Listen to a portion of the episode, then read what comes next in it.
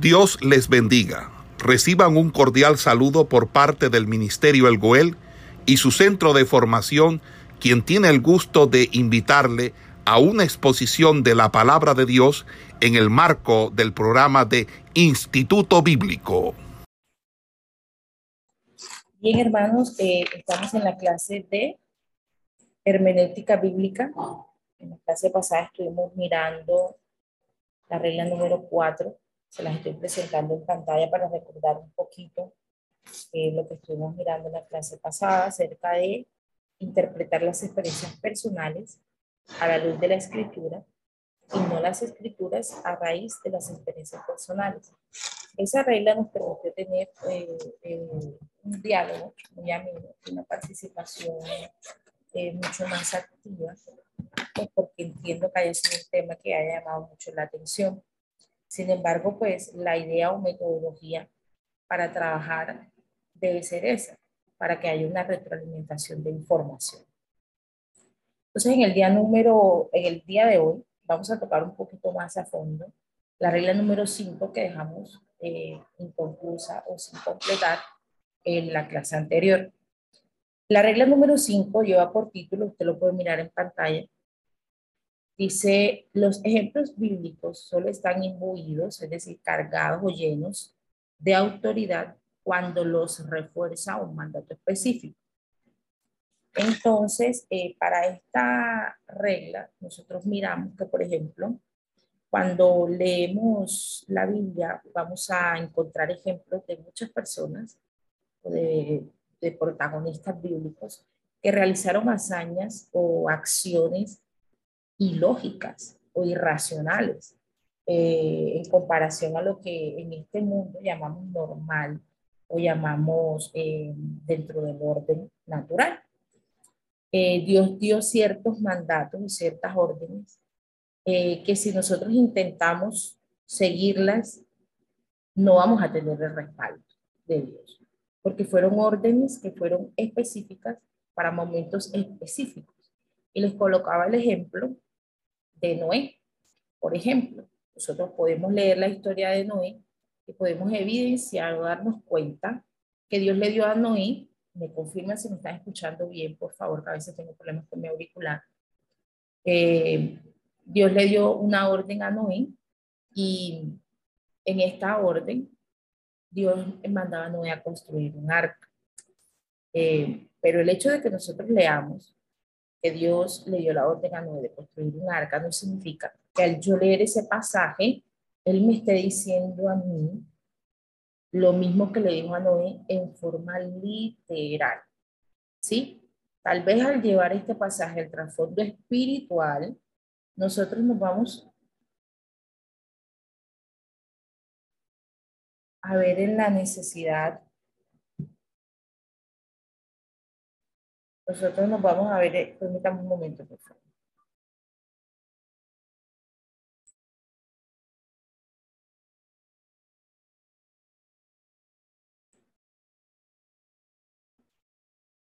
Bien, amados, como les venía diciendo, eh, nosotros podemos tomar el pasaje de Onoé y tomarlo como un ejemplo bíblico a trasfondo espiritual, pero no significa que tengamos que tener una aplicación, aplicación literal y tomar entonces ahora la tarea de construir un barco físico eh, para nosotros poder salvar a las demás personas o brindarle la salvación que viene por parte de Cristo, sino que de forma ah, simbólica les hablamos del plan de salvación y del arrepentimiento. Entonces, los ejemplos bíblicos que nosotros encontramos en la Biblia tendrán un mandato para nosotros eh, de forma eh, simbólica más no literal, dependiendo de cuáles vamos a estar mirando. Entonces, por ejemplo, eh, si nosotros vemos también el ejemplo de Moisés, eh, Moisés tuvo que ir a Egipto, pararse frente al faraón y exigirle que dejara salir al pueblo de Israel. Este es un ejemplo que al tomarlo literal tendríamos que ir frente a nuestro presidente actual o a cualquier otro dirigente y, hacerle exigencias en nombre de Dios. Pues ese ejemplo nosotros no lo hemos de tomar en forma literal, sino simbólico. yéndonos de rodilla con autoridad y ordenar a cualquier puesto espiritual que liberte un, grupo. Podemos orar por aquellos que están secuestrados y empezar a clamar a Dios y empezar a pedir por la liberación de estas personas privadas de su libertad, sufriendo por estar lejos de su familia, padeciendo condiciones físicas paupérrimas, sufriendo hambre, desnudez y enfermedad y lejos de sus familiares. Pues nosotros podemos clamar sin necesidad de tener que ir al frente de ese grupo armado y exigirles la liberación de estas personas. De la misma forma, miramos el ejemplo de David y David, pues a pesar de ser un hombre conforme al corazón de Dios, cometió eh, muchos errores dentro de los cuales cayó en adulterio. Mirando el ejemplo de David, no es necesario que nosotros tengamos que copiar ese hecho y tener que cometer también adulterio porque sencillamente él lo hizo. No, nosotros lo que vamos a tomar de parte de cada uno de estos personajes es aquellos ejemplos bíblicos que tienen un mandato eh, en general, tienen un mandato que puede ser aplicado de forma general, más que el mandato con, con acciones específicas y literales. Amén. Entonces vamos a estar mirando un ejemplo que podemos encontrar en el libro de Juan, capítulo 13, para ustedes. Juan 13, 34 y 35, que dice de la siguiente manera. Dice, un mandamiento nuevo os doy, que os améis unos a otros como yo os he amado, también como yo os he amado, que también os améis unos a otros. En esto conocerás todos que sois mis discípulos, si tuvieres amor unos por otros. Entonces, este pasaje nos da un mandato bíblico específico. Dios Jesucristo dice, un mandato nuevo. De esta forma deja de una manera muy evidente que es una orden, que es un mandamiento, que es algo que debemos realizar, que es un mandato, que es una tarea, que es un, que es un eh, sí, una orden, un mandato por parte de Dios para nosotros, que os amemos unos a otros.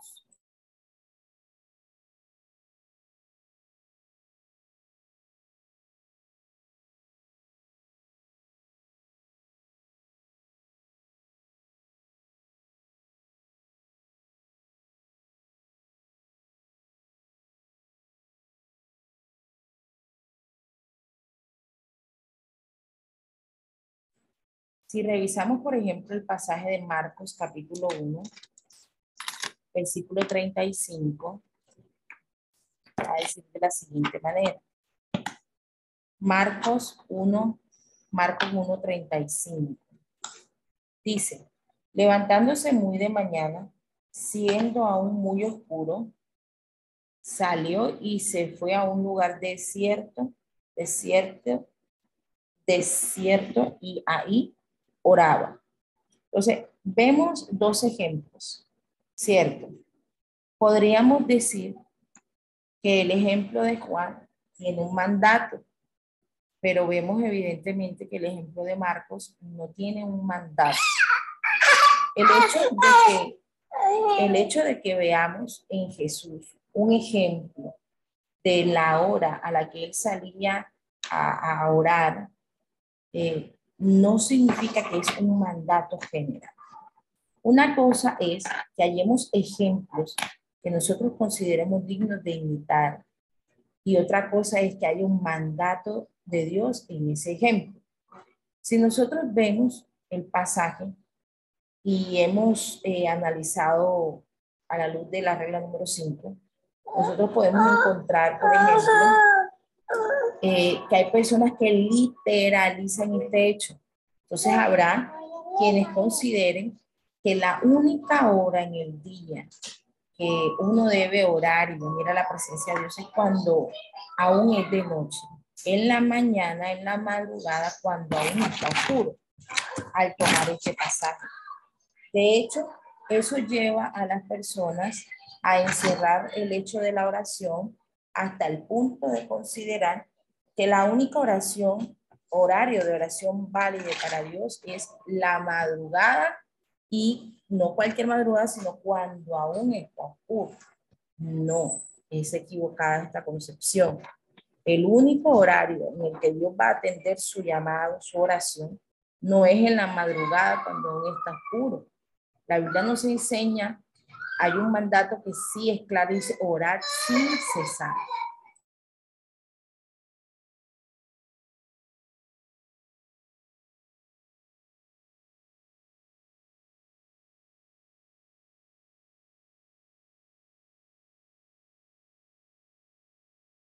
Orar sin cesar es un mandato. La Biblia lo dice como una orden. El verbo que está aquí es imperativo, es, algo de aplicación continua, de, de ejercer continuamente. Pero el hecho de ver a Jesús orando en la madrugada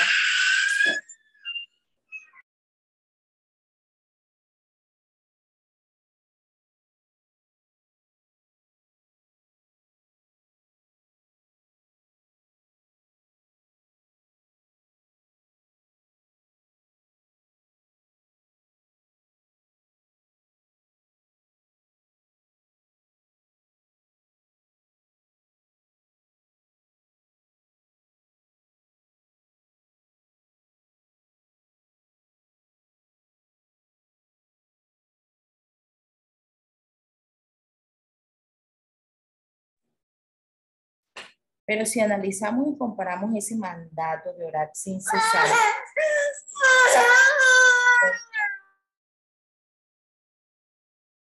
y lo analizamos con Marco 1.35, vamos a mirar que Marco 1.35 nos muestra, sí, un ejemplo digno de imitar, un ejemplo y una acción que va a producir en nosotros un, una, eh, un beneficio espiritual, porque buscar a Dios en esa hora de bendición, que para Dios a esa hora es eh, para nutrir nuestra vida espiritual, pero no significa que yo no pueda en cualquier otra hora del día buscar de su presencia. Entonces la hora novena no tendría sentido. Entonces el orar en un culto cuando se inicia eh, este, en la dominical pues no tendría sentido. Orar a las 7 de la noche cuando iniciamos los cultos ¿sí? O reunirnos en, oración en una cadena en las tardes o iniciar una vigilia de oración, no podría ser, no tendría sentido alguno, porque limitaríamos el oído de Dios al clamor de los justos a un horario específico. Amén. Entonces, los ejemplos bíblicos estarán cargados de autoridad cuando los refuerza un mandato específico. Si hubiese un mandato específico, nosotros dijéramos efectivamente, el único horario en el que nosotros debemos orar es la madrugada, pero no lo hay.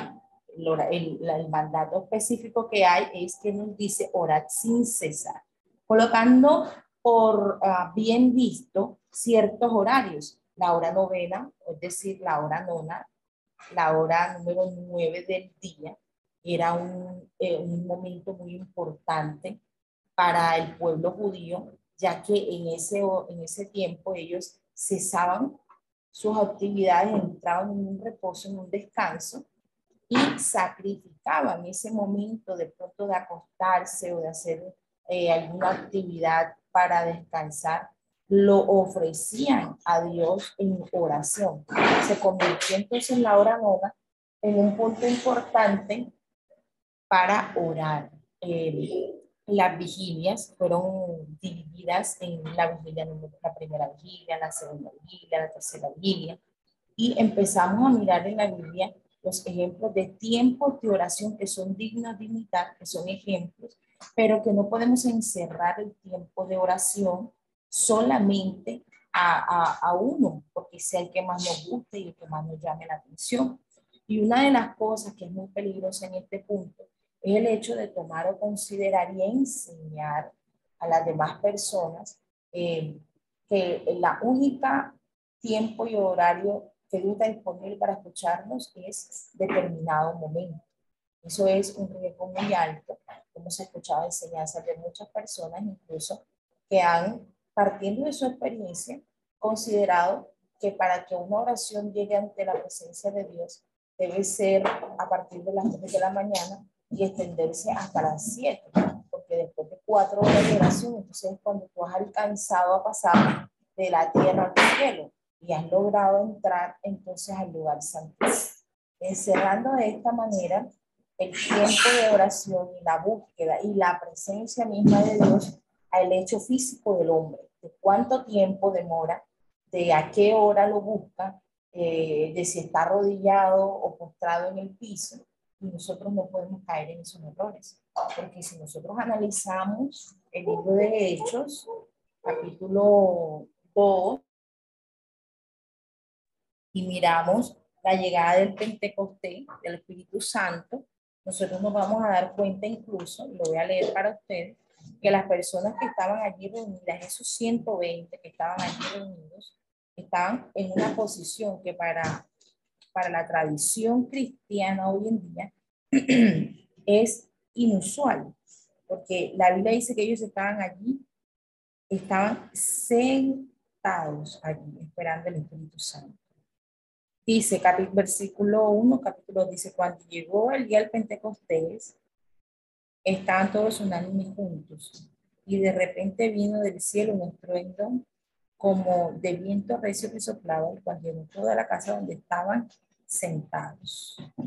estaban sentados, versículo número 2. Entonces nosotros evidenciamos allí que la presencia no se puede limitar a la posición en la que usted esté orando.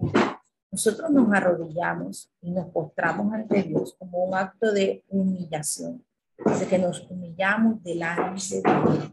Pero no significa que si usted está enfermo de sus piernas y no se puede arrodillar no puede permanecer de pie o no puede levantar sus brazos, entonces Dios no va a venir a su vida. Porque de hecho hay dentro de nuestras congregaciones personas que por avanzada edad no pueden arrodillarse o por dificultades en su rodilla, en sus tobillos, en sus piernas, no pueden postrarse. Pero eso no puede limitarlos a ellos al hecho de que eh, si no se postran, pues su oración no es aceptable. Asimismo, tampoco podemos ahora considerar que todos debemos estar sentados para poder recibir la presencia de Dios, porque el día del Pentecostés los 120 estaban sentados. No, Señor, nosotros tenemos libertad en cuanto a la forma de buscar a Dios, en cuanto a la forma, a la hora y a la disposición. Lo único que debemos ser conscientes es que nuestra oración será recibida delante de Dios cuando se presenta a Él con un corazón contrito y humillado. Y ese sí es un mandato especial. Amén. Entonces, quisiera saber si este punto de la regla número 5 está clara, si hay preguntas, si hay participación. Si alguno tiene otro ejemplo que traer a colación que podamos compartir en la clase. Adelante. Los micrófonos están disponibles para todo aquel que desee participar en este momento.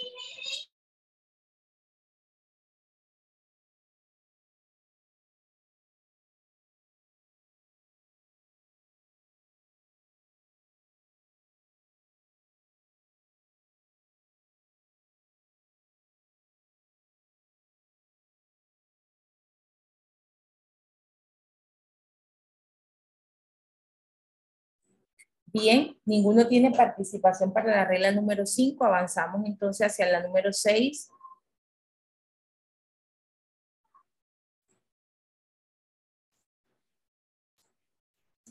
El propósito primordial de la Biblia es el de cambiar nuestras vidas y no el de aumentar nuestro conocimiento. El propósito que el Espíritu Santo tiene al supervisar la escritura de la Biblia, o perdón, al inspirarla, ¿sí? A supervisar a quienes la escribían y a que nosotros la leyéramos, era que aprendiéramos y aplicáramos todas las verdades que están en ella. Cuando nosotros nos encontramos frente al hecho de leer la Biblia y de pedir al Espíritu Santo que Él nos dirija en todo conocimiento, una de las cosas de las que el Espíritu Santo se va a preocupar siempre es el de guiarnos a toda verdad, el de darnos sabiduría, el de darnos eh, conocimiento, el de llevarnos a profundizar en los misterios que en ella están impregnados. Muchas veces nosotros leemos los pasajes bíblicos y hay cosas que pasan desapercibidas, hay cosas incluso que no comprendemos y hay otras que sí. Pues aquellas que comprendemos es porque el Espíritu nos da para entenderlas, nos permite comprenderlas.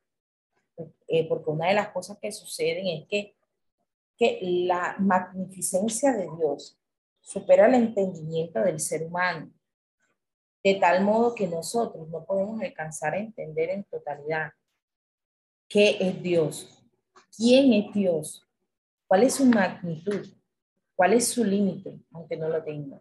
Nosotros no alcanzaremos nunca en nuestra capacidad humana, mientras estemos en este cuerpo terrenal, a comprender los misterios impregnados en la Biblia en su totalidad, a entender los misterios de Dios, no alcanzaremos. Algunos tendrán experiencias y revelaciones más que otros. Algunos tendrán pocas, pero serán mucho más significativas que las de los demás.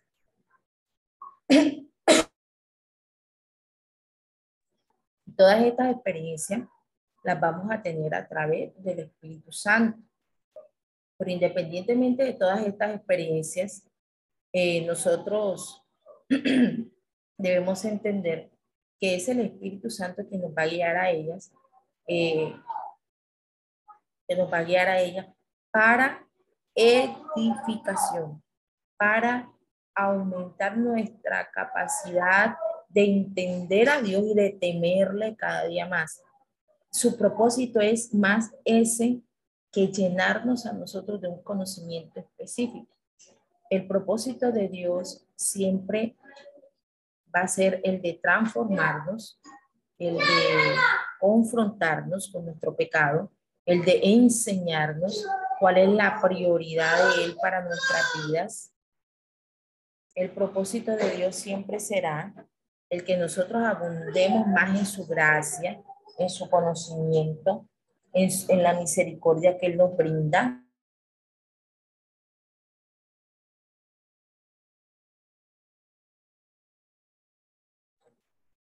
Y esa será su prioridad, mucho más que brindarnos intelecto o conocimiento.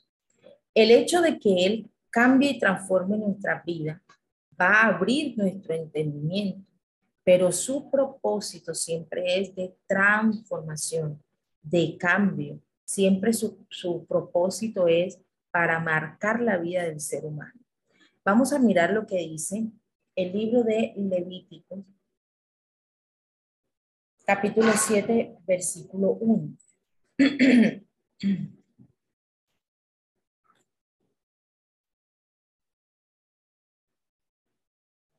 Levítico 7.1. Vamos a estar mirando cómo la Biblia tiene pasajes que son aplicados de forma distinta en, en los ciertos momentos. Por ejemplo, algunos pasajes dice no deben ser aplicados del mismo modo en que se aplicaron cuando fueron escritos. Levítico 7.1 dice, Asimismo, esta es la ley del sacrificio por la culpa. Dice, es cosa muy santa. Entonces, hay un sacrificio por la culpa. ¿Cuál es el sacrificio por la culpa? El hombre, versículo número 2, debía degollar el holocausto. En el lugar donde degollasen, degüellan el holocausto, degüellan la víctima por la culpa y rocían su sangre alrededor sobre el altar. Versículo 3. y de ella ofrecerá todo su grosura, la cola y la grosura que cubre los intestinos. 4. Los dos riñones, la grosura que está sobre ellos y la que está sobre los hijares. Y con los riñones quitará la grosura de sobre el hígado en este pasaje que nosotros estamos leyendo, que estamos hablando de las leyes de los sacrificios, y nos va a explicar el sacrificio, todos los sacrificios que el pueblo de Israel ofrecía en ese momento. Estamos mirando el ritual o el orden que ellos llevaban para realizar un sacrificio por la culpa, por el pecado, por pedir perdón por algo. Y vemos que ellos tomaban o tenían una, una, una, una cúltica, una, una forma, un orden para hacer las cosas. Tomaban el animal, lo degollaban, sacaban, apartaban los intestinos, la grosura, rociaban la sangre, tomaban la cola, tomaban el hígado, tomaban el riñón, y con cada uno de ellos tenían que hacer algo. Con cada uno de ellos tenían un mandato específico de lo que tenían que realizar. Pero vamos a mirar lo que dice Efesios capítulo 2, versículo 15. Dice de la siguiente manera.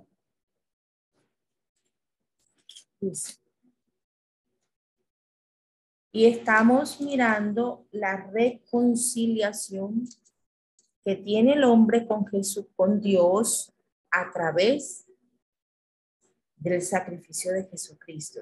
A través del sacrificio de Cristo, la reconciliación de Dios con el hombre se da de otra forma. Y es la que voy a leer. Dice, aboliendo en su carne las enemistades, la ley de los mandamientos expresados en ordenanzas para crear en sí mismo de los dos un solo y nuevo hombre haciendo la paz. Y mediante la cruz conciliar a Dios a ambos en un solo cuerpo, matando en ella las enemistades. Cuando nosotros leemos este pasaje, entendemos o miramos que hoy en día nosotros no necesitamos tomar una víctima, un animal, degollarlo, rociar la sangre, tomar su intestino, tomar sus riñones, tomar su hígado, rociar, esparcir, limpiar, sacrificar, quemar, ofrenda del todo quemada, porque todo ese sacrificio que antes eh, ofrecía el pueblo de Israel por la culpa, por el perdón, se simplificó o se unificó a un solo sacrificio y fue el hecho por Jesucristo en la cruz del Calvario. A partir de ahí, de que Cristo murió en la cruz, el sacrificio que el hombre hace es el de un corazón verdaderamente arrepentido. Entonces, cuando nosotros miramos que el propósito primordial de la Biblia no es aumentar, eh, es el de cambiar nuestras vidas y no aumentar un conocimiento, nosotros analizamos, por ejemplo, que independientemente de que la Biblia a me diga que el pueblo de Israel antes ofrecía estos holocaustos y yo lo sepa y yo lo entienda y yo tenga pleno conocimiento del orden ceremonial del pueblo de Israel y yo tenga claro que a partir de Cristo este orden ceremonial es distinto y ahora las cosas han cambiado y ahora yo tengo que arrepentirme de corazón, no significa que este propósito o este, esto esté escrito en la Biblia solamente para que yo lo sepa. Esto no está escrito en la Biblia solamente para que yo tenga este conocimiento. No está escrito en la Biblia para que yo impresione a los demás demostrándoles cómo antes hacían las cosas y cómo deben hacerlo hoy no es ese el propósito por el cual estos temas o estos ah, información está escrita en la Biblia.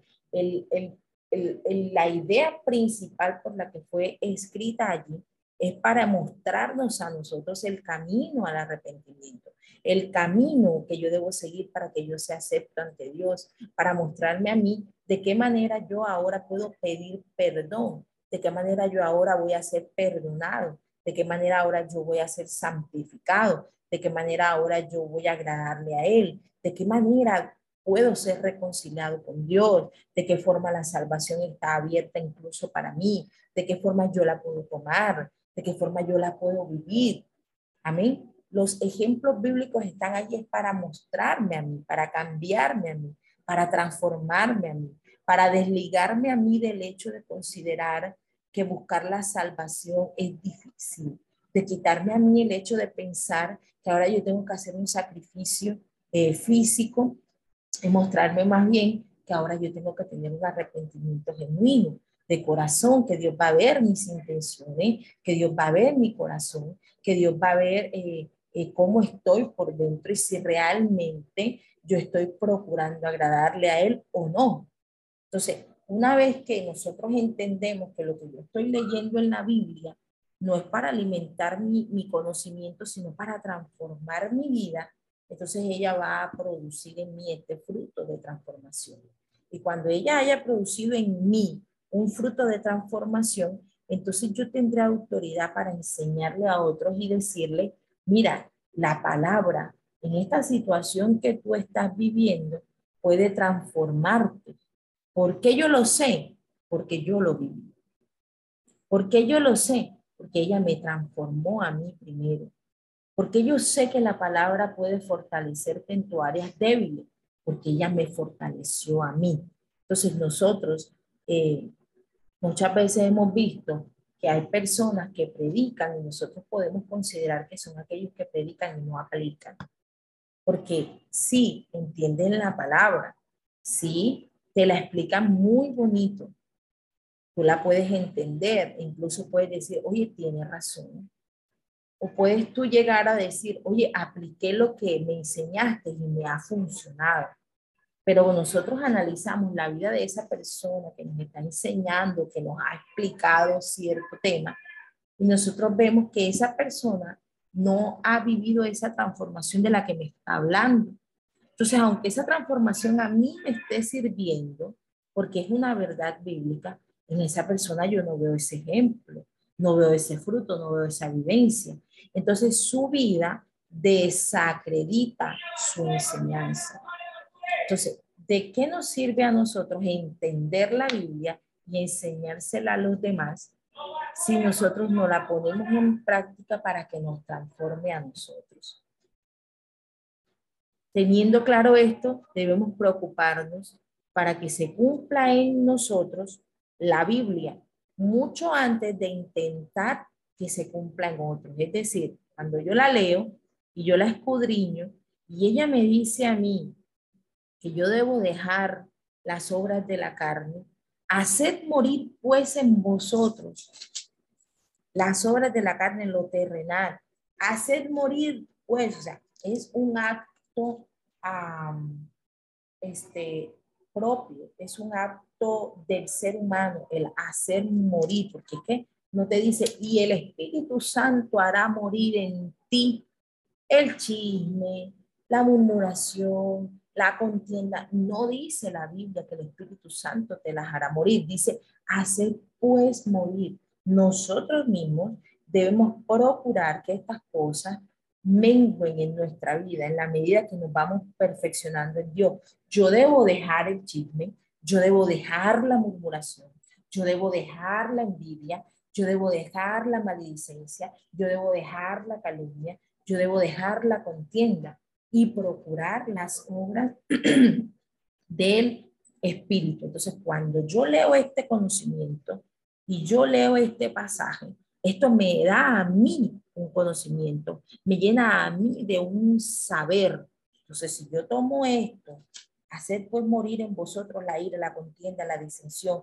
Oye, sí, voy a enseñar esto.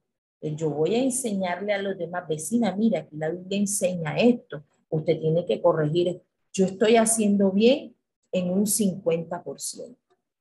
Porque antes de yo tomar un pasaje para enseñárselo a otro y llenarme yo de conocimiento, debo entender que el propósito de ese pasaje en la Biblia es que yo primero haga morir en mí estas cosas, que yo primero haga evidente en mi vida esto que estoy leyendo. Entonces, la regla número 6 nos va a decir a nosotros que lo que tú lees, estudias y escudriñas en la Biblia no está ahí para llenarnos de conocimiento que vamos a impartirle a los demás. No es esa la principal tarea de la palabra.